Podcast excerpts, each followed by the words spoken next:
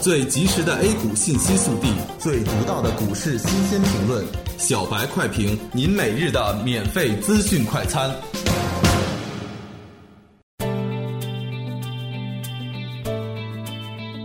各位听友，大家好，欢迎各位收听一月二十二日的小白快评。小白快评今日话题：沪指高开震荡走低，确保养老金今年启动运营。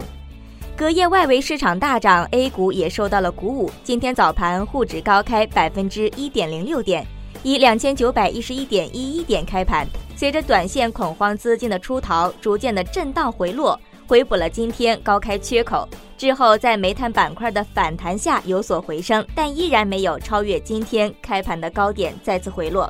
沪指从十一点开始向下，快速向下，由红转绿。截止中午收盘，沪指报收两千八百七十二点四二点，跌八点零六点，跌幅百分之零点二八。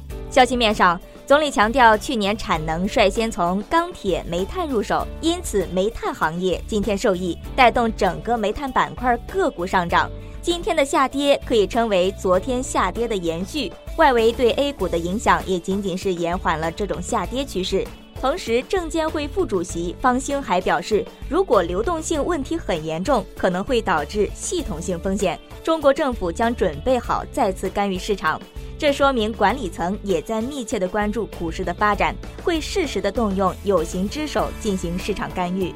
人社部表示，确保今年养老金启动投资运营，并且已经取得了阶段性进展，这是一个重大利好。但是市场反应却平淡，已经开始忽视利好。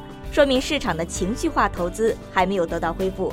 板块方面，煤炭涨幅最大，电脑设备、矿物制品、航空和酒店餐饮等板块也是略微飘红。旅游、运输设备、医疗保健、公共交通和供气供暖跌幅居前，个股有十五只涨停，十五只跌停。后期个股分化依然是主旋律，市场围绕两千八百八十点一线，肯定还会有更多的争夺。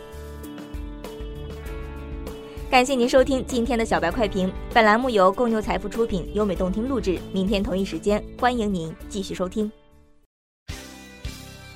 学习玩耍两不误，小白炒股学堂，小白炒股学堂，小白炒股学堂，小白炒股学堂，小白炒股学堂，你的股神之路从这里开始。